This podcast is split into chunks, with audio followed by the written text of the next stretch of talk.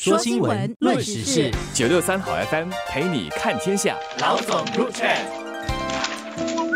你好，我是联合早报的韩永梅。你好，我是联合早报的洪一婷。大家新年好！二零二三年呢，一开年呢就有一个小红包给我们领取，就是政府呢刚刚发出了一个 CDC voucher，就是社理会的邻里购物券，将近一百二十四万户新加坡公民家庭可以领取价值三百元的社理会邻里购物券，其中一百五十元可以在三百多家连锁超市使用，就包括 NDC 啦、申松啊这些，然后另外一百五十元。呢，可以在邻里商店和小贩摊使用，所以这次呢，参加这个计划的商家和摊贩超过两万个了。这三百块钱呢，其实会很容易使用，很多地方可以使用。相信这能够减缓民众的一些压力，因为消费税起了一个百分点，一个百分点虽然好像不是很多，但是对大家来讲总是一定的压力。再加上现在面对通货膨胀的问题，所以这个三百元的邻里购物券应该是相当好用的。这次的购物券呢，其实跟之前的分发。发的是有一点不同的，就是因为之前已经分过了两轮的这个邻里购物券，当时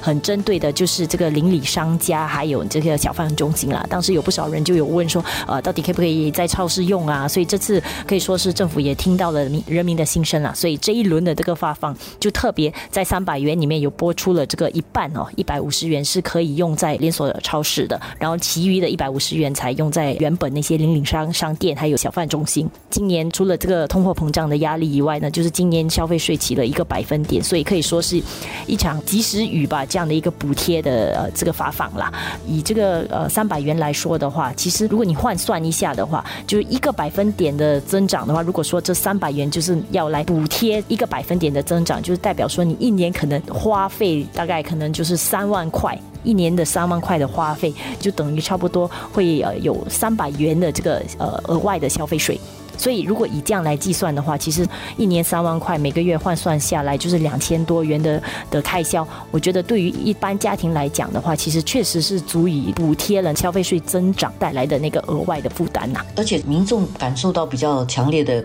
是通胀所带来的压力，所以呢，当前天副总理王群才去使用这个邻里购物券举行这个推荐仪式的时候啊，他到超市去买东西的时候，他也特别强调说，这个二月十四号公布的新财政预算案啊，会推出额外的配套，进一步协助国人，特别特别是这个弱势和低收入群体，应对生活费上涨带来的负担。这个就是。第一，先解决了消费税起一个百分点所带来的压力，这个可以用这个 CDC voucher 来抵消。然后另外呢，对弱势群体和低收入家庭，如果因为通胀所带来的压力的话，这次的财政预算案啊，情人节那一天，政府应该会有新的一些配套来帮助这些低收入群体抵消那个通胀的带来的压力。去采购，大家都知道电子消费券的这个用法嘛？你上网申请去 claim 了这个购物券了以后，它基本上就给你一个链接，所以链接里面你打开的话，其实它就是看起来就像个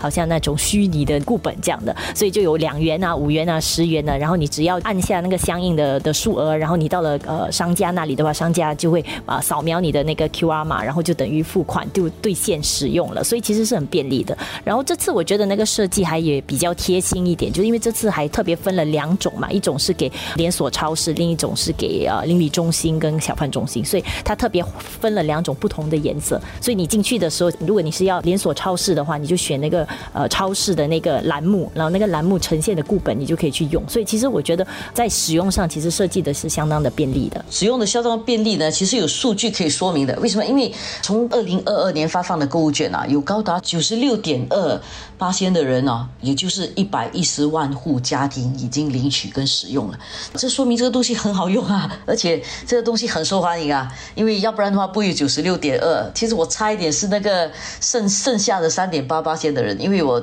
我是到十二月三十一号那天才想起，哎，其实有这个 CDC voucher 应该用，可见得绝大部分的新加坡人其实知道怎么用，所以这个计划是蛮有效的。当然，这里面呢有一些可能年长人士啊，或者是一些因为种种原因啊，没有一个智能手机。他没有办法下载这个 CDC voucher 的人，呃，他们可以怎么办呢？他们其实可以到附近的联络所去。如果他们有智能手机，会帮他们下载；如果没有的话呢，联络所会帮他们打印出这个实体的固本，让他们去用。现在有了消费券的话，其实很多人也会担心了，是不是很多商家也会借机会就会起价？所以针对这个现象，早报也派了记者当然去做一些采访。然后事实上，确实有不少的餐饮业者哦，其实在这段时间里面，就是特别是开年以后。就开始起价了啦，就连我们大家很熟悉的这个麦当劳快餐店哦，也是有网民就发现说，像他的早餐的套餐啊，已经从一般的这个四块半也起到了五啊五块钱呐。儿童套餐去年已经从四块半起到五块，刚刚呢又起到五块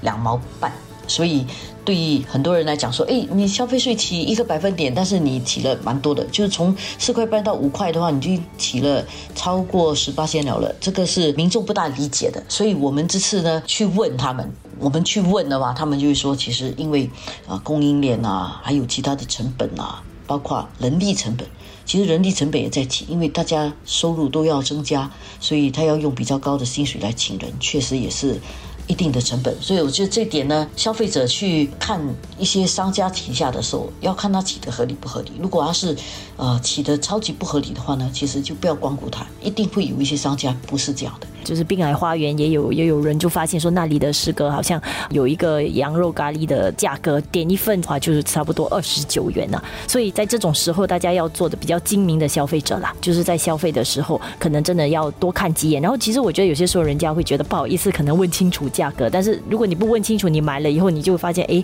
有点像吃大亏，有些情况。对呀，其实不要觉得排谁嘛，你去餐馆啊，即使是很高级的餐馆，他也要跟你讲他套餐多少钱。你应该养成一种习惯，也给商家一些压力。如果他不明码标价的话呢，其实是不对的。对，而且我觉得也是一种给商家的压力。说如果你真的不合理的把很多价格去提升到很离谱的一个情况的话，其实是会遭到市场的拒绝的啦。所以慢慢的你就会流失生意。